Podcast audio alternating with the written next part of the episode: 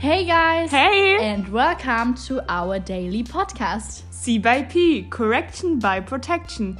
Do you want to know what that means? Stay tuned.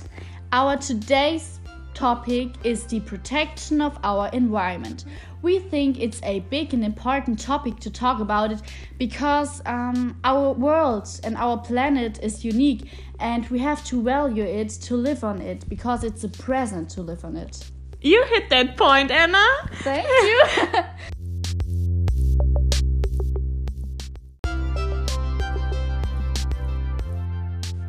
so, as a challenge for ourselves, we wanted to dispense with plastic for two weeks. It was a hard time, but we finally made it. Yes, and first of all, um, we went to the supermarket, and when we got there, we saw plastic in every shelf there was plastic and it isn't right because plastic is very bad for our world. And um, yes we thought we have yes, to change something. That's right. I was shocked. So we thought about we could use fruit nets instead of plastic bags because it's very environmentally friendly and also it's available in almost every supermarket so it isn't hard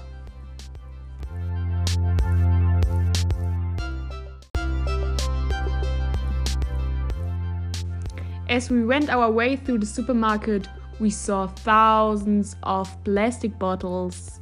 And we thought about the SodaStream. So we both have the SodaStream at our houses, and we think it's a good alternative instead of plastic bottles.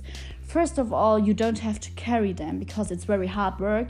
And secondly, it's very friendly for our planet. You can just use the water out of the water tap and turn it into sparkling water. So two in one. Bye, guys.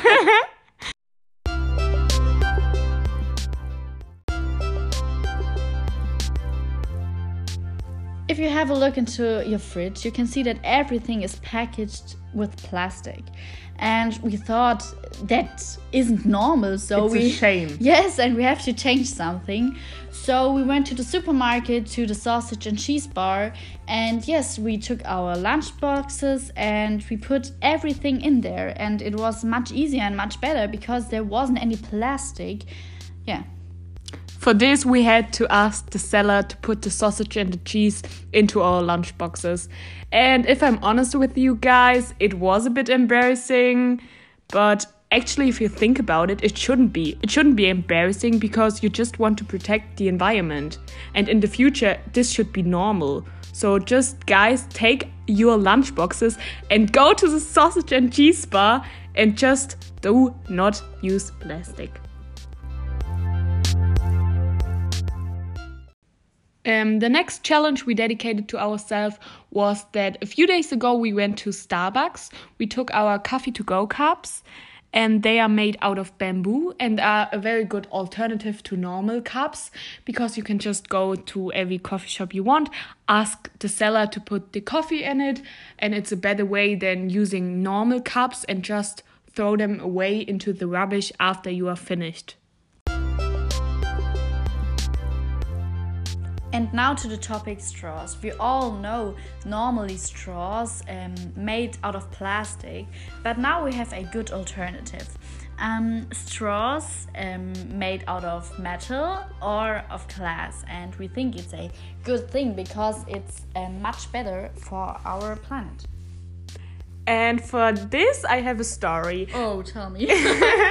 a few months ago, my mom brought brought home metal straws and I was so excited and happy about it that I thought, oh, I could buy one for Anna. Oh, that's cute. so now we have matching straws. How cool!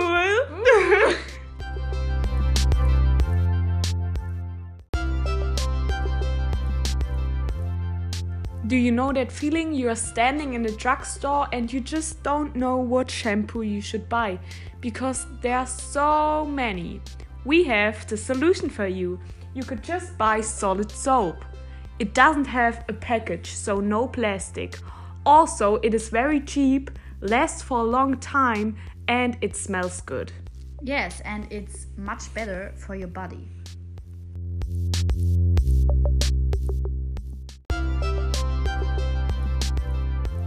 Our next product is the Bewax Cling Film.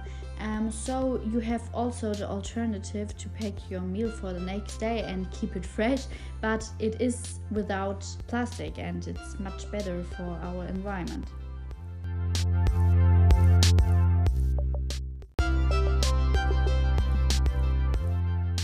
All these mentioned products are a good step into the right direction to protect the environment and to make a change in our world we live in.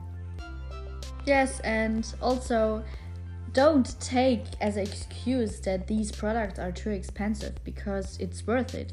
Because we want to change something and so we have to do something.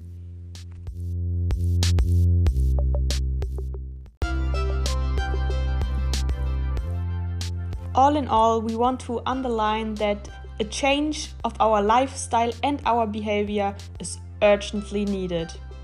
As you see, it doesn't cost a lot of money. And if we don't change our behavior, we destroy the earth. Yes, and so please think about your behavior and make a change. We have to make the world better for our children.